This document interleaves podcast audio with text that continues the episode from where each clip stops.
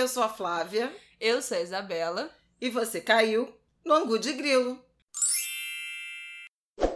Oi, gente! Tudo bem? Boa semana para vocês, boa terça-feira, mais um Angu de Grilo no ar. E aí, Flávia Oliveira, tudo bem? Tudo bem, né? O Brasil não deixa muito, mas tudo bem. Um feriado de trabalho, inclusive gravando Angu de Grilo. Espero que vocês tenham aproveitado o sol, o mar, o céu azul. Dias lindos nesse final de inverno. E 7 de setembro, né? Aquilo, aquelas coisas, né? Aquela independência.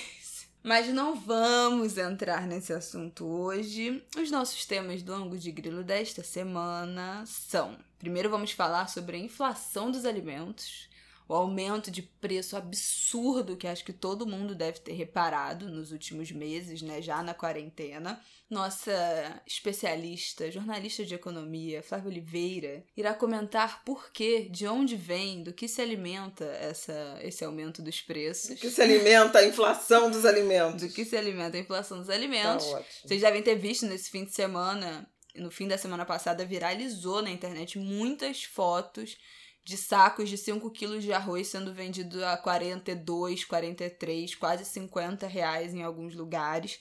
E a gente vai discutir o que está causando esse aumento imenso no preço dos alimentos básicos, né, da família brasileira, da cesta básica brasileira. E vamos falar também da história do Luiz Carlos Justino, que foi preso na semana passada acusado de roubo depois de ter sido reconhecido em um álbum de suspeitos, sendo ele réu primário, nunca tendo tipo nenhum tipo de antecedentes criminais, mas sua prisão já foi revogada nesse fim de semana pelo juiz André Nicoliti. Mais um caso, né, de prisão injusta, arbitrária, mas que nessa situação teve um final, não vou nem dizer feliz, né, porque ele passou cinco dias preso, mas teve um final minimamente justo diferente de tantos outros casos que a gente vê por aí. Nós teremos áudios nesse programa do juiz André, então fique com a gente ouvindo para ouvir em primeira mão o que ele tem a dizer sobre esse caso e também vamos ter áudios comentando o caso de Juliana Borges, autora do livro que a gente já indicou várias vezes aqui, o que é encarceramento em massa, da coleção Feminismos Plurais. Então é isso. Vamos começar, Flávia. Fale dos alimentos. Vamos começar, dona Isabela. Olá para todos e todas, mais uma vez. Bom, desde sexta-feira que começou aí uma comoção em relação à inflação dos alimentos. Saíram notícias sobre supermercadistas, né, varejistas, reclamando do, do reajuste é, no preço de alimentos, de itens básicos pela indústria, né, é, no mercado de, de atacado, e o presidente da República chegou a fazer um apelo dizendo que os donos de supermercado é, que fossem patriotas não, não reajustariam os alimentos e devolveu o nosso debate, como é de praxe, aliás, né, nesse governo, devolveu o debate econômico para os anos 80. Houve muita memória, vocês que são mais jovens, né? A, a, predominância da nossa audiência mais jovem, mas em 1986 o Brasil teve um, um dos planos econômicos, o Plano Cruzado, em que é, o governo impôs o congelamento de preços e, em razão disso, os produtos sumiram dos supermercados. O presidente da época era José Sarney, e ele convocou a população a ser fiscais do Sarney, em que as pessoas é, iriam ao supermercado e, ao detectarem alta abusiva de preços ou o desabastecimento, denunciariam a SUNAB, que era a superintendência que controlava preços do varejo. E aí tinham, tem cenas antológicas, se vocês quiserem entender um pouco da realidade econômica brasileira, procurem no YouTube que certamente haverá é, imagens de telejornais da época, com donas de casa, senhorinhas, alguns homens mais é, atirados, decretando o fechamento de supermercado. Eu ia falar desocupados, mas.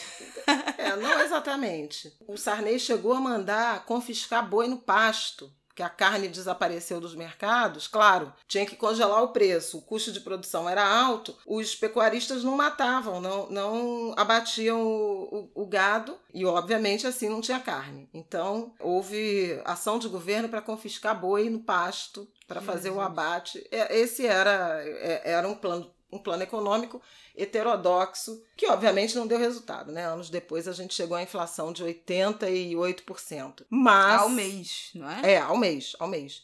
Mas, àquela época, o PMDB, que era o partido do Sarney, ele fez, se eu não me, se eu não tô enganada, 26 dos 27 governadores do Brasil na esteira do plano de estabilização, que foi o plano cruzado. Combate à inflação sempre deu votos, né? O plano real, de, que é o plano que até hoje né, gerou estabilidade econômica, né, do ponto de vista da política de preços, que é de 1994, no governo Fernando Henrique, ele elegeu o Fernando Henrique e reelegeu o Fernando Henrique à época. Era uma agenda muito importante e eu considero até hoje muito importante da sociedade brasileira. Bom, Bolsonaro então recorre a essa memória de fazer um apelo emocional aos empresários, como se a inflação dos alimentos fosse uma questão de patriotismo dos supermercadistas. Quem ouve Angu de Grilo não está surpreso com a inflação dos alimentos, porque eu acho que já falei aqui mais de uma vez desse fenômeno desde aí do início da pandemia. No primeiro momento, a gente teve uma inflação muito alta em razão das pessoas. Primeiro, um movimento de compra em maior quantidade por conta da pandemia, porque as pessoas não sabiam se iam poder sair de casa, se iam poder uhum. ir ao mercado. Segundo lugar, porque aumentou a demanda por alimentação, por compras de, de, de itens é, consumidos nos domicílios em razão da pandemia. Uhum. As pessoas estão comendo menos fora, não estão saindo para comer etc, etc, etc. As crianças estão sem aula, muitas crianças que comiam na escola, uhum. jovens também que comiam na escola, não estão uh, fazendo isso porque estão sem escola. Então, a, o consumo familiar de alimentos, sobretudo alimentos básicos, ele aumentou muito nessa temporada da, da Covid-19. E isso provocou um aumento muito significativo no preço dos alimentos em março, em abril, em maio, até junho. Junho caiu um pouco, mas assim,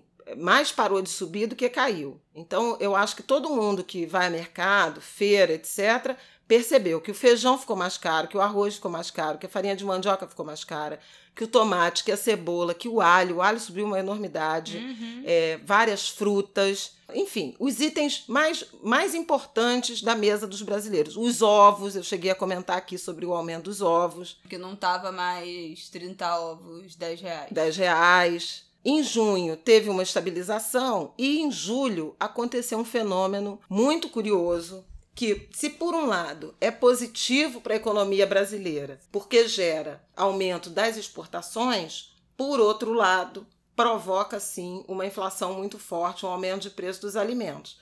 Que efeito foi esse? Foram dois, na verdade. Um, o aumento do dólar. O dólar subiu fortemente, especialmente aí na virada julho e agosto. E, em agosto o dólar chegou até a 5,60.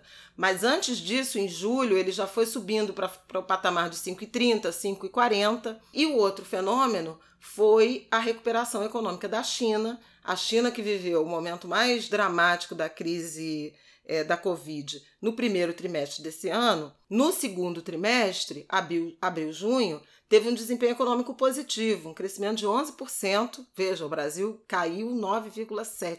Com isso, a China retomou as compras externas de minério, aço, isso não interessa, mas interessa por outro motivo.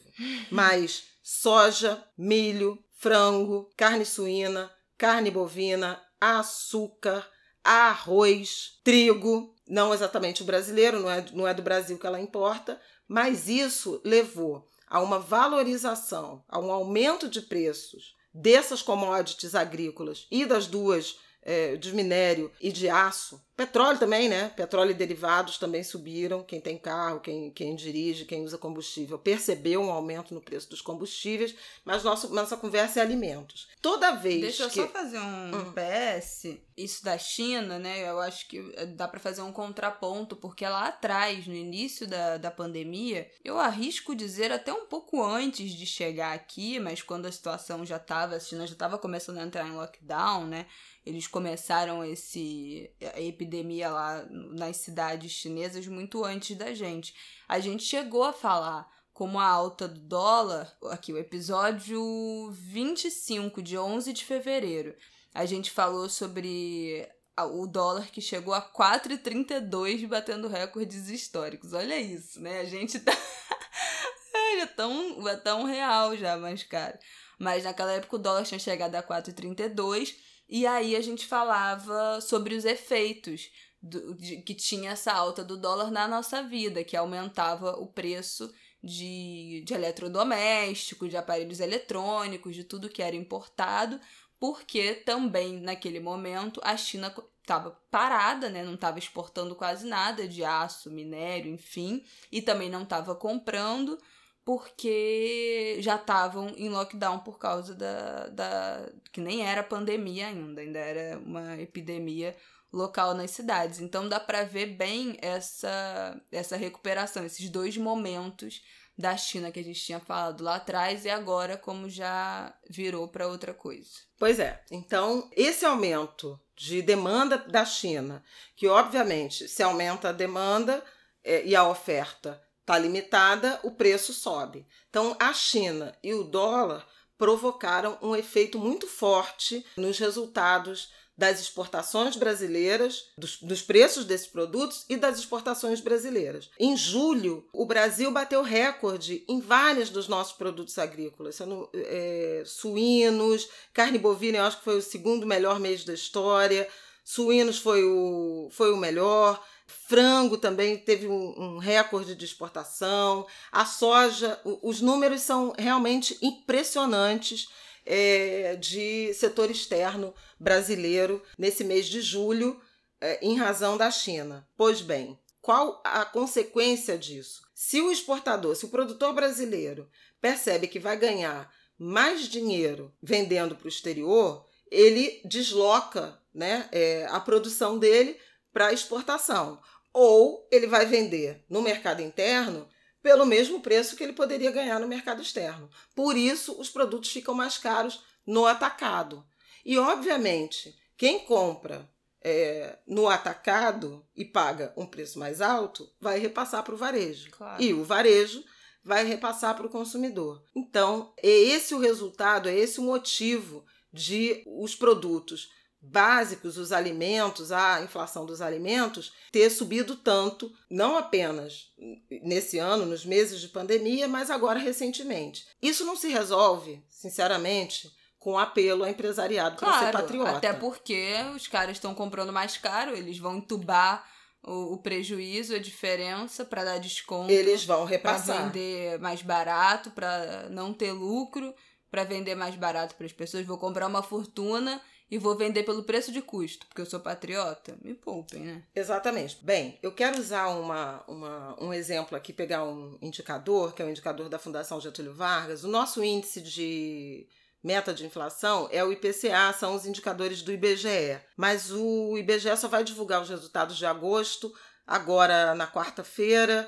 A, Fundação divulga o indicador dela de mês fechado na terça mas eu queria pegar a, como exemplo o IGPM. O IGPM é um índice da Fundação Getúlio Vargas, Índice Geral de Preços, e a Fundação calcula três indicadores para formar esse índice geral. Um, preço das, da construção civil, que não nos interessa nesse momento. O outro é o índice de preços ao consumidor, que é exatamente os preços da gente, que vai ao mercado, que vai à feira, que consome produtos e serviços. O terceiro é o índice de preços por atacado, o IPA, que mostra exatamente qual é a pressão que esses é, que, que a produção de matérias-primas, de bens intermediários, desses produtos industriais, agrícolas, eles estão fazendo uh, nos produtores, no atacado e, consequentemente, pode contaminar o varejo.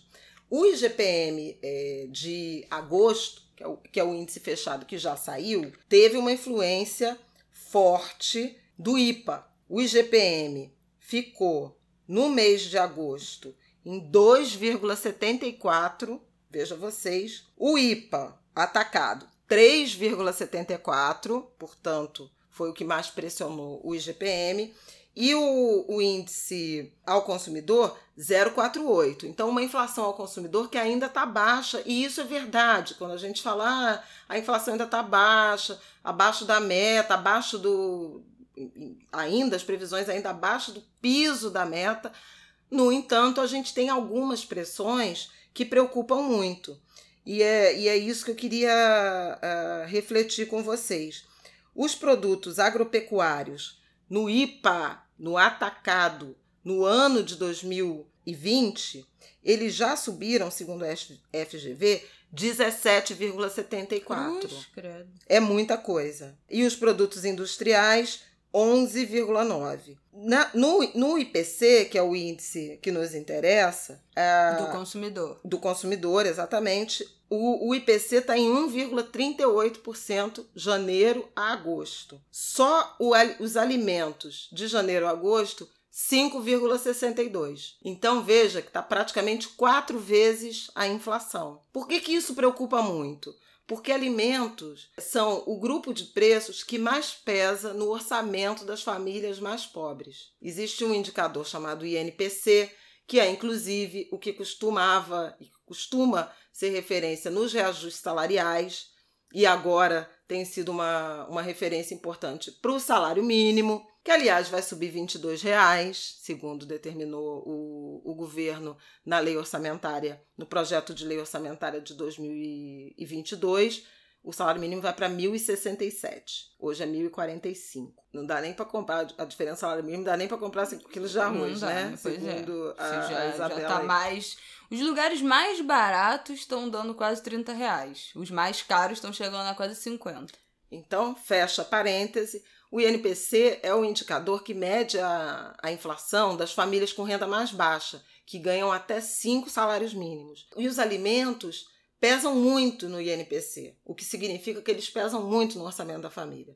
Muito do dinheiro que as famílias mais pobres ganham, elas gastam com comida. E mais ainda nesse momento de pandemia, eu ia falar por tudo isso, aquilo que eu já mencionei. Porque esse cálculo é feito em um momento que muita gente come na rua, né? Come no trabalho, Quer dizer, comer na rua você ainda faz parte do, da sua conta, do seu gasto salarial. Mas muita gente come no trabalho e as crianças comendo na escola, né? Agora que você tem que fornecer a alimentação inteira da família inteira, de, de todas as crianças, de quem costumava comer no trabalho e tal, isso faz pesa muito mais na renda familiar é o grupo alimentação no domicílio. O IBGE, os institutos, eles separam alimentação no domicílio e alimentação fora. A alimentação no domicílio está ficando assim de cara. Uhum. Eu fiz um gesto de elevação, gente. É. Esse sim.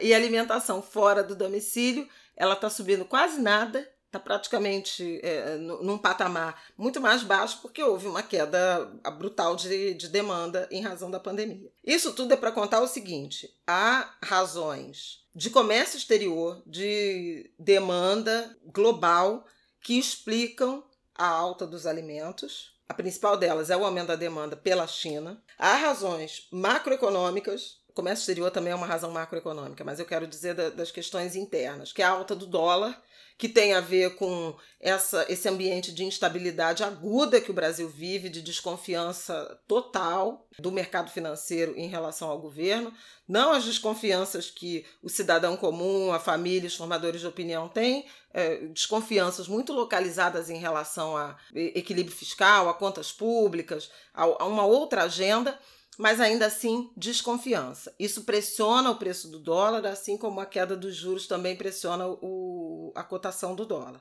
Então, nós temos dois fatores muito importantes atuando sobre a produção agrícola brasileira, a produção de alimentos e que eleva preços do, dos produtores, preço no atacado e certamente vai contaminar preços no varejo. E, com, e isso não será resolvido com um apelo presidencial ao patriotismo do empresariado, até porque o empresariado não tem patriotismo, né? A pátria é o, o dinheiro, capital. são as obrigações, o, o capital, as obrigações é, enfim, por mais ético que venha a ser um empresário, ele não vai deixar de. não vai assumir um custo reduzindo brutalmente a sua margem só porque o presidente fez um apelo, se há uma elevação objetiva dos custos dele, que são, por exemplo, esses que eu mencionei. O arroz está mais caro, ele está comprando o arroz mais caro, é, a soja está mais cara, o milho está mais caro. Aí você fala, ah, mas pô, mas soja é só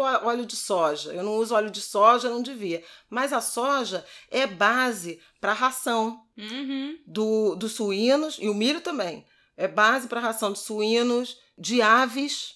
Aves, então, frango basicamente é água e milho e soja. Mesmo gado também tem um componente né, de ração que pode ser complementar de acordo com, com condições climáticas. Aumentou a demanda por exportação de carne, então você tem os frigoríficos abatendo para levar para o exterior. É, é prático. Aí o trigo também está mais caro por causa do dólar.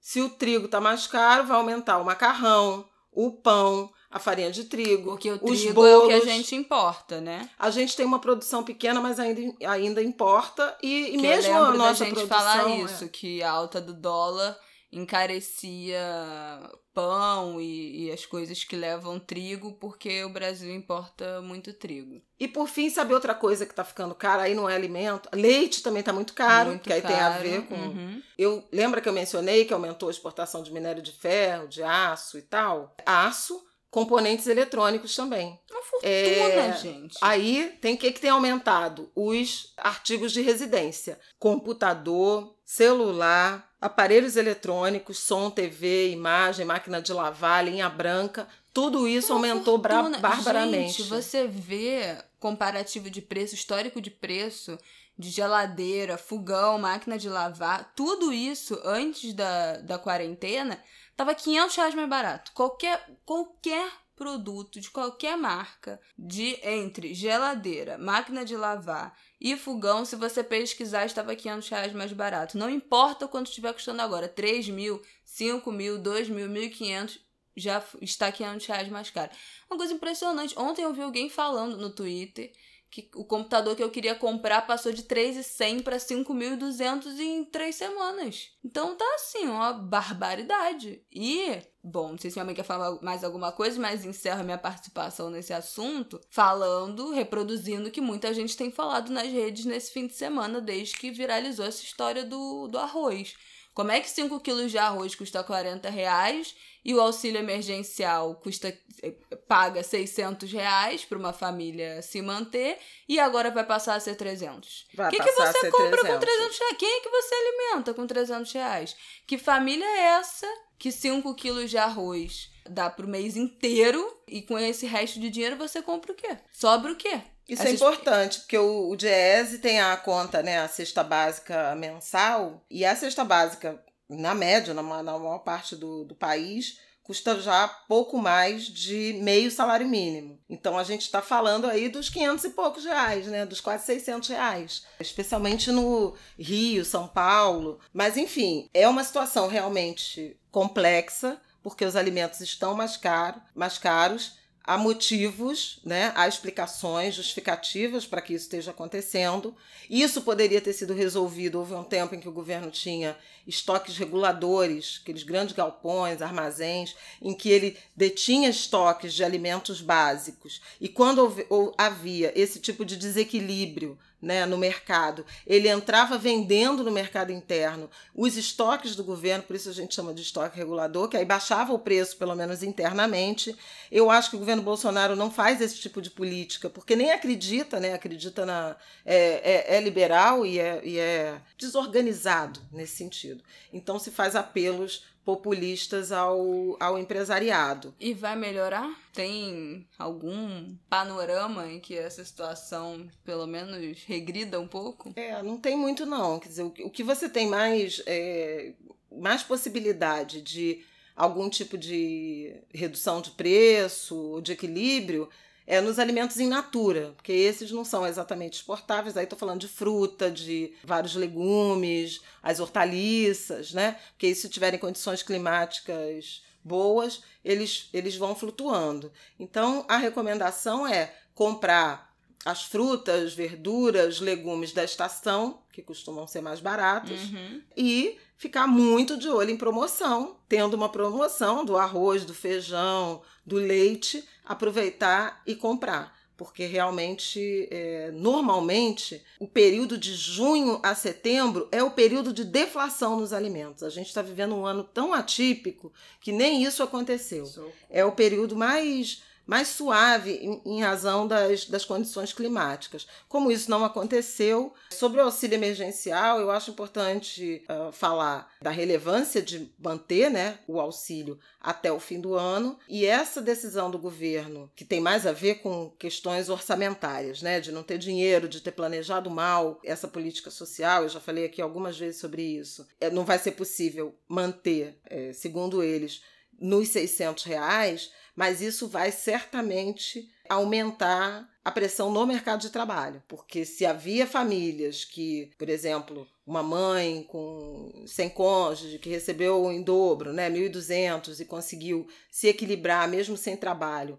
nesses meses, ela vai precisar, com a queda né, do valor desse benefício, ela vai precisar entrar no mercado de trabalho, Uhum. voltar a trabalhar é, na, na economia informal, arrumar, arrumar trabalho, e isso é, obviamente levará ou a um aumento da informalidade, se houver mercado de trabalho né, para ser absorvido no setor informal, um pequeno aumento que já, já foi registrado do trabalho formal, mas muito pequeno, que não dá, não dá condição de, de comportar toda, todo o estoque de mão de obra que, que ficou sem ocupação, ou, que é o esperado, um aumento da taxa de desemprego. Taxa de desemprego que é quem? Quem não trabalhou e procurou trabalho. Então, o que a gente pode ver daqui para o fim do ano é um aumento é, do desemprego e, eventualmente, da crise social, se essas pessoas entrarem no mercado de trabalho e não tiverem condições de fazer renda, né? De, de ter trabalho e de levar dinheiro para casa, combinado a um aumento de preço dos alimentos. Bom, Conjuntura difícil. Vamos para o nosso próximo tema. Podemos. Você quer começar introduzindo a história do Luiz Carlos, que você acompanhou ao longo do fim da semana passada e do fim de semana? Bom, o caso talvez é, escabroso né, da semana foi o caso do Luiz Carlos da Costa Justino, um jovem de 22 anos. Ele é integrante da Orquestra de Cordas da Grota, que é uma comunidade de Niterói. O Luiz Carlos, ele toca violoncelo nessa orquestra há muitos anos, desde seis anos de idade que ele está ligado à orquestra, e ele sofreu uma abordagem policial. Quando saía, ele se apresenta no centro de Niterói com amigos, sofreu uma abordagem policial, ele perdeu os documentos, ele não tinha documentos, e a polícia, sem nenhuma acusação, é importante lembrar disso, porque não tinha assim, ah, alguém no centro de Niterói foi roubado e disse que o, o Luiz era o, o, o assaltante. Não teve nada disso, era uma abordagem dessas de rotina em que a polícia normalmente aborda revista jovens negros, né? O suspeito padrão, o elemento suspeito, a abordagem por fundada suspeita, que de modo geral envolve, né, tem como alvo jovens negros de periferia. Bom, como ele estava sem documento, a polícia não conseguiu identificá-lo, levou para a delegacia. Vamos para a delegacia, não tinha é, é, nenhum tipo, não, nenhuma acusação até então. Ele só era suspeito porque estava sem documento e era um jovem preto. Ao chegar na delegacia, descobriu-se que havia um mandato de prisão contra ele por um assalto em 2017 e levaram ele preso, sem direito a falar com a família nem com o advogado. Bom, a família eh, se desesperou, começou a apelar, apelou para a imprensa, apelou para a opinião pública e se descobriu então que o jovem teria sido identificado numa foto, num álbum, na delegacia, como tendo sido o autor, o, o criminoso, né, do, do assalto. Acontece que ele, na data e horário do crime, em 2017, ele estava se apresentando numa padaria em Niterói, onde ele fazia apresentações regulares, tinha um contrato de trabalho. Isso comprovado, a advogada entrou com um pedido de, de relaxamento de prisão, de, de revogação de prisão e, naturalmente, de arquivamento do caso. Porque o menino de, de ficha limpa, primário, sem antecedentes e com comprovação de que não estava no local do crime na hora do crime, três anos atrás, sem ele nunca ter sido, sem, sem ele nunca ter sido chamado para depor, indiciado, nada parecido. No domingo, somente no, no domingo, ele foi é, libertado, domingo ao meio-dia. No sábado, já tarde da noite, o juiz de plantão, André Luiz Nicolite, emitiu a ordem de revogação da prisão. O caso do, do Luiz, ele acabou sendo emblemático dessa marcação racial, do racismo institucional, vou falar objetivamente, do racismo institucional do sistema jurídico policial brasileiro por todos os erros que estão uh, contidos nesse caso, que é particular do, do Luiz, mas generalizado no Brasil. A abordagem indevida não tem justificativa para três jovens saindo de uma apresentação serem abordados no centro de Niterói serem abordados pela polícia por nada. Não tinha nenhuma acusação, não tinha acontecido nenhum crime na, nas redondezas. Foi só porque eles são jovens negros. Mas veja, Angu de Grilo tem, teve a, a honra de ouvir rapidamente o juiz André e ele gravou um comentário sobre esse ambiente, sobre essa institucionalização da marcação racial nas abordagens, mas, sobretudo, no reconhecimento por foto. Vamos ouvir. Olá, Flávia. Olá, Isabela. Primeiramente, registrar minha satisfação de estar participando aqui desse prestigiado podcast e principalmente para tratar de um tema que eu reputo da maior importância para a justiça criminal brasileira, né? A questão do reconhecimento eu vejo hoje como um dos problemas mais graves do processo penal. Podemos dizer que esses fatos, né, esses equívocos, eles não apenas não são coisas episódicas na prática da justiça, como não são exclusivas do Brasil. Basta pensarmos na experiência americana, em que isso é muito discutido, muito estudado e ainda assim são inúmeras as ocorrências de erros judiciários fundados no reconhecimento de pessoas. Isso ficou muito bem evidenciado na série DNA da Justiça na Netflix, em que são fatos baseados né, em fatos reais, são casos de erros judiciários, muitos deles decorrentes do reconhecimento de pessoa. Até tive a oportunidade de debater isso com inúmeros juristas no meu Instagram, fiz uma série de lives sobre esse DNA da justiça. Então pense, se nos Estados Unidos que se debate, se discute isso com seriedade, muito mais tempo, você tem o mesmo problema, né? Lá você tem um protocolo mais rigoroso. Imagine no Brasil, nosso protocolo inexistente é basicamente uma legislação, um artigo né, do Código de Processo Penal, o artigo 260 do CPP, é do século passado, que cuida do reconhecimento de pessoa. O reconhecimento, é preciso saber, ele se dá de duas maneiras hoje nas práticas da justiça criminal brasileira: o reconhecimento de pessoa presencial, ou seja, a pessoa a ser reconhecida está lá presencialmente e a pessoa que vai reconhecer também, e o reconhecimento fotográfico, que é um dos maiores problemas, ainda maior. E como é que se justifica isso? No reconhecimento fotográfico, nós não encontramos sequer amparo legal para isso, ou seja, a lei não dispõe sobre esse formato de é, reconhecimento fotográfico ele é fruto de uma prática da justiça criminal brasileira. As práticas da justiça criminal brasileira elas são fundadas basicamente em três possibilidades né, é, de fundamentos: a, a lei, né, ou seja, os atos emanados do Congresso Nacional, aquilo que a gente chama de jurisprudência, que são as decisões reiteradas dos tribunais, e a doutrina, ou seja, o trabalho e o esforço da academia, dos estudiosos, dos escritores de obras jurídicas técnicas. Pois, pois bem, no caso do reconhecimento é, por fotografia, a lei não prevê esse instrumento. A jurisprudência tem uma consolidação no sentido de que isso é possível. Por outro lado, a doutrina, né, ou seja, os estudiosos, os escritores, os professores de direito processual penal, criticam a possibilidade do reconhecimento fotográfico exatamente por, além dele não ter amparo legal, previsão legal, ele é muito mais suscetível de falhas, de levar a decisões equivocadas. Então, por, por isso a reação da doutrina contra esse expediente. E aqui você pode colocar dois incrementos, né?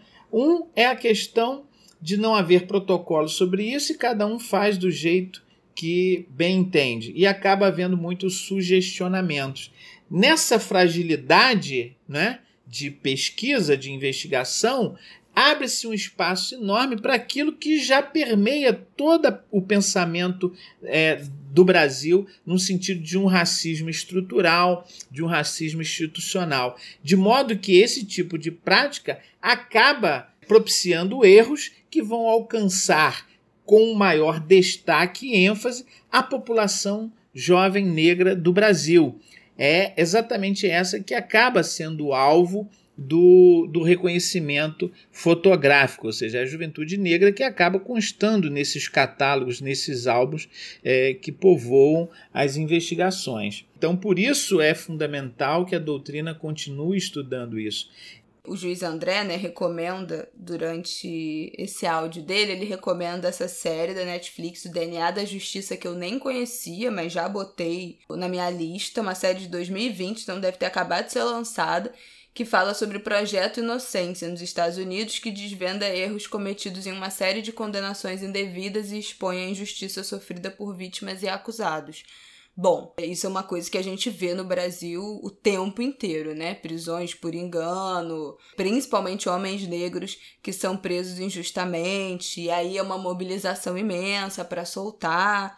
É, teve o caso também emblemático, falando de mulher negra da Babi, Babi Querino, que ficou um ano e nove meses presa, também a partir de um reconhecimento do cabelo dela. Não foi nem dela em si, foi do cabelo black pela suposta vítima. Então, essa é uma história muito recorrente, né? E é muito espantoso isso que ele fala do que o reconhecimento por foto não está nem previsto na, na Constituição, mas que é feito, a prática é feita, foi implementada e é feito sem, sem que haja uma norma, sem que haja uma regra de como isso deve funcionar e acontecer.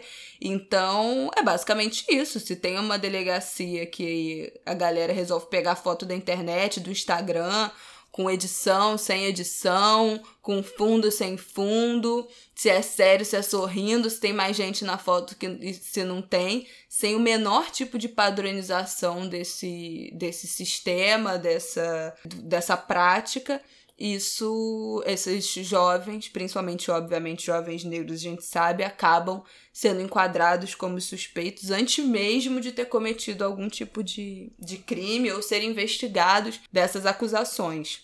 Outra série que fala muito disso, da Netflix, a gente já citou aqui, é Olhos que Condenam, né? Também, daqueles cinco jovens adolescentes que foram acusados de ter estuprado uma mulher no Central Park anos depois foram presos, ficaram presos anos depois foram foi provado que, que eles eram inocentes. É uma série que eu não vi, não tive estômago, minha mãe viu, a gente já comentou isso em algum episódio passado. É, mas é só para dizer como isso é recorrente, né? E como isso é uma prática recorrente. É um enredo de uma da, da, da, teia do racismo institucional que precisa ser desmascarado. E aí, nesse sentido, a sentença do juiz André, ela foi muito feliz e precisa, porque ele faz dois comentários no trecho da sentença que são importantes para a nossa reflexão. Ele diz, abre aspas, precisamente sobre o caso, causa perplexidade como a foto de alguém primário,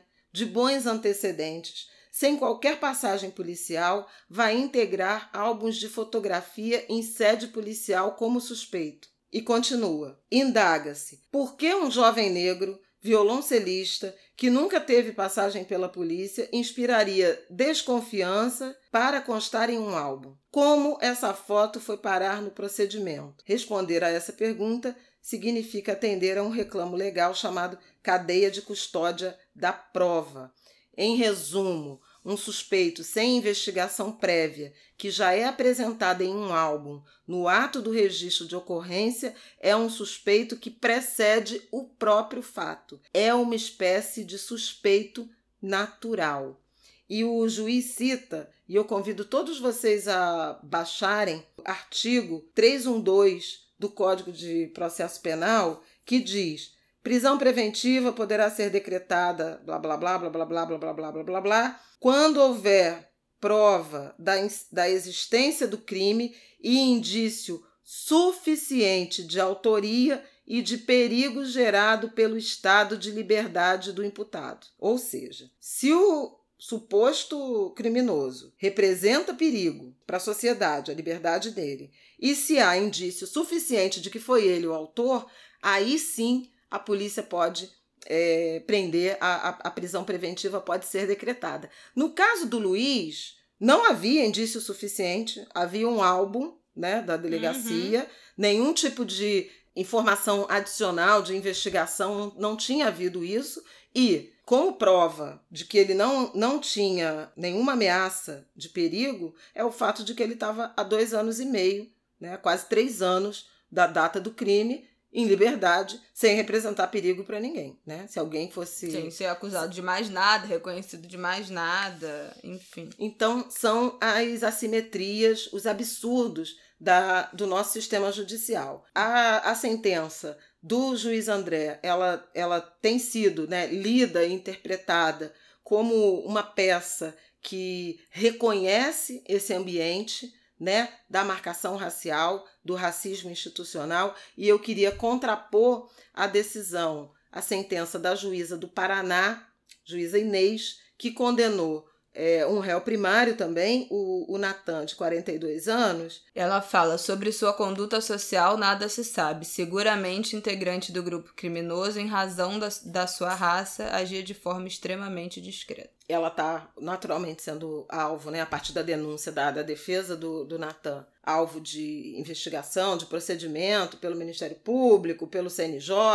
enfim. Mas, é, de um lado, uma peça que comprova o quanto raça é elemento para julgamento, para sentença, para pré-julgamento uh, de, de pessoas negras, sobretudo de jovens negros, e de, de, outro lado, né, aí pelo, pelo melhor lado, um, um juiz que leva em conta esse viés para repudiar e revogar, repudiar o sistema e revogar a prisão do, do jovem Luiz Carlos, que agora está em casa. Ele agora está em casa, mas ele passou quatro noites, né? Por isso, preso. não é um final feliz, né? O que que. Quando eu falei no, no início, né, anunciando o tema, a gente pode até falar que, bom, teve um desfecho minimamente justo, mas um jovem de vinte e poucos anos, músico, né, musicista, ter passado cinco dias e quatro noites em um presídio, ele mesmo diz: Não, eu tô descansando porque lá eu não consegui dormir. Isso é um final feliz? Isso não deveria sequer ter acontecido. É óbvio que isso causa traumas e sequelas psicológicas que são muito graves, muito além do que a gente pode supor né? Porque assim, ele tava casualmente andando na rua quando foi parado, levado pela delegacia e preso. Como é que vai ser andar na rua, né? De novo, como é que vai ser é, cruzar a cidade, estar na cidade, viver a cidade depois de uma, uma experiência tão traumática quanto essa. Então, assim, ainda que tenha sido um, desfe um desfecho justo, tá longe de ser um final feliz para essa história. Bom, vamos ouvir o áudio da Juliana Borges que ela mandou pra gente comentando isso. Ela que é autora, repetindo, né? Autora do que é Encarceramento em Massa, livro da coleção Feminismos Plurais que a gente já recomendou e citou aqui várias vezes. A gente pediu um depoimentozinho dela sobre, sobre esse caso. E aí, esse é um trechinho do que ela mandou pra gente. Quais são os critérios que, que definem o Luiz Carlos como um jovem suspeito? Né? Um jovem que portava um instrumento musical, não estava em nenhuma atividade suspeita no momento que foi abordado, ou em nenhuma atividade violenta, né, fosse tido como suspeito é, e fosse alvo de uma abordagem. O segundo ponto é como é possível o reconhecimento facial em se tratando de um jovem que não tem antecedentes criminais, baseado em um álbum. Que tipo de álbum é esse? Acho que são perguntas que a gente tem que fazer, são perguntas que esse juiz coloca na sua decisão, que são muito importantes e que precisam ser respondidas. Né? Então, como é possível o reconhecimento facial em jovens que não têm antecedentes criminais?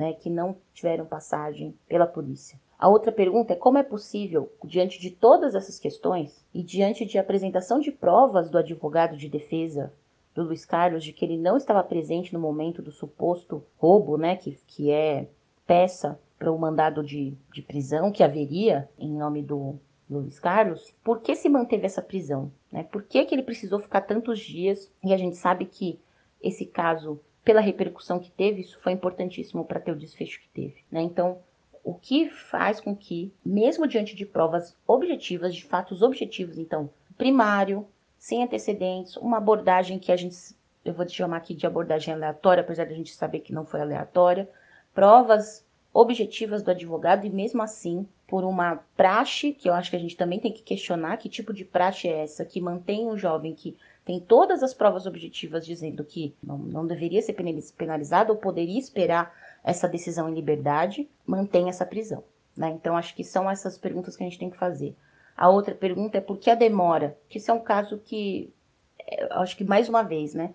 Se, o, se a política criminal se organiza, se o sistema de justiça criminal se organiza de maneira vertical, né, a partir de regramentos, controle externo, a partir de práticas que tentam se basear em critérios objetivos, esse é um caso que tinha todos os critérios objetivos e mesmo assim a prisão do Luiz Carlos foi mantida é, e ele ficou dias preso, né? Então, eu acho que esse é um caso que a gente que nos traz muitas reflexões sobre uma série de outros casos. Isso, isso não é uma.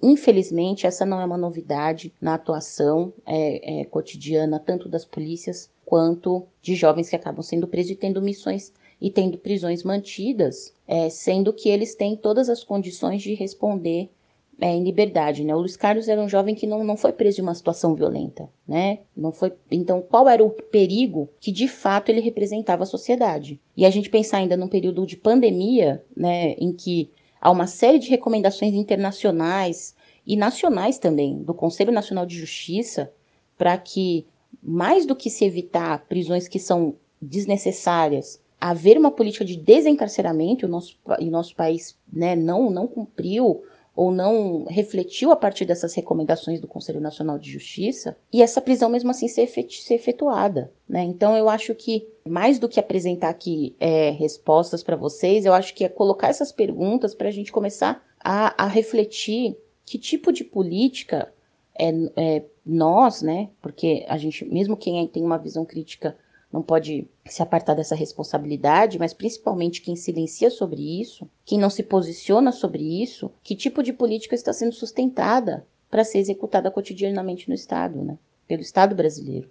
Isso que a Juliana fala reitera, né, o que minha mãe falou e é muito importante. Por que que sendo ele alguém com bons antecedentes, réu primário, ainda que ele tivesse cometido esse crime, ainda que tivesse o mandato realmente contra ele de um crime que ele cometeu, por que essa pessoa precisa ser presa, né? Aí já é um outro debate, que são essas prisões, o que, que é esse encarceramento, o que, que é essa sociedade punitivista em que a gente superlota prisões enlouquecidamente, ainda que a pessoa não ofereça perigo, ainda que tenha sido um crime né, é, bobo né, dentro da escala do, do sistema penal, ainda assim são presos, condenados, ficam anos presos, às vezes por causa de um roubo, às vezes por causa de um furto. Então, assim, não é o caso dele, né? Depois descobriu-se. Foi matéria da TV Globo dizendo que a, a delegacia informou, a polícia informou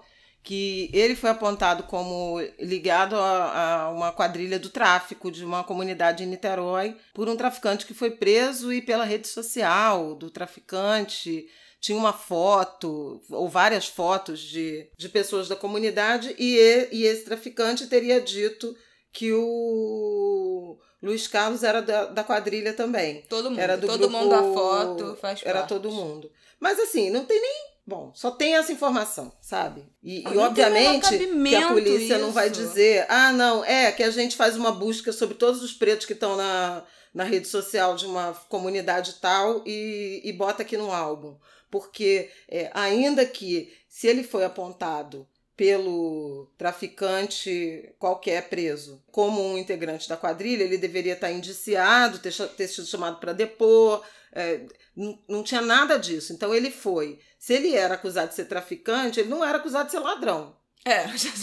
Como é que ele, Já se ele é traficante, não está fichado como traficante nem nada parecido, mas ele vai parar num álbum e ser apresentado a vítimas de, de assalto. Então não faz sentido. Tem menor é, cabimento é um, isso, um preto aleatório que foi parar com numa- foto numa- de rede álbum. social. E, e eu acho que a gente chegou a falar disso aqui no Ângulo de Grilo em algum momento, mas se não, tô falando agora, esse negócio de reconhecimento facial, também tem um novo debate nessa era da tecnologia de câmeras, esse sistema de câmeras de reconhecimento facial em cidades, em bairros, em, em estados Isso já está acontecendo em Salvador e já houve denúncias de prisão de inocentes em razão do reconhecimento facial, principalmente porque a maior parte do o, o- o sistema que tem sido usado no Brasil é, da, é importado da China, mas tem uma questão: é, o sistema que é da China ele está muito mais habilitado e abastecido para fazer reconhecimento facial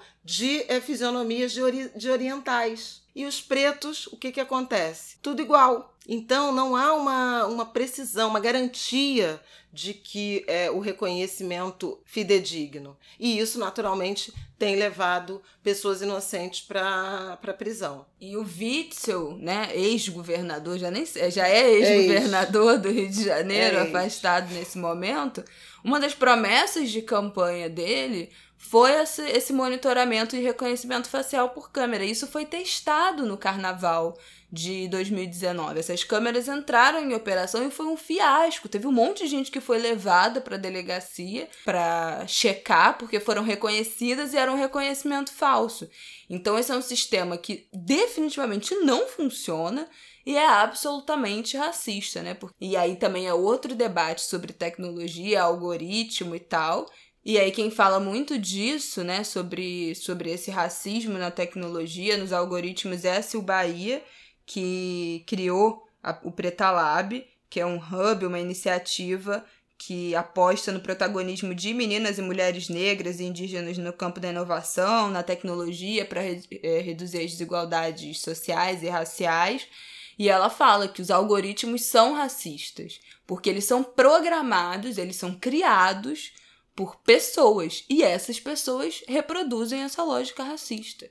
Então, o algoritmo ele é feito para reconhecer, exaltar, esconder o que a gente já está acostumado a ver enquanto sociedade. Então, não é por acaso que os algoritmos nos oferecem mais conteúdos, destacam mais conteúdos de pessoas brancas, porque essas pessoas já estão naturalmente em evidência, já têm naturalmente mais audiência e os algoritmos são treinados para capturar isso. Então a gente vê um ciclo né, de exaltação a conteúdos que já são hege- hegemônicos e escondendo os conteúdos que podem ser os mais inovadores, mas que são os mais marginalizados e os algoritmos são treinados para marginalizar ainda mais. A gente já falou isso aqui dentro do, do universo das redes sociais, já falou isso dentro do, de como funcionam os, as seleções de top cantores, top podcasts, top matérias, enfim, toda a forma como o conteúdo digital se espalha na internet e em software de reconhecimento facial isso não seria diferente. Esse é um debate que nos Estados Unidos já está acontecendo muito.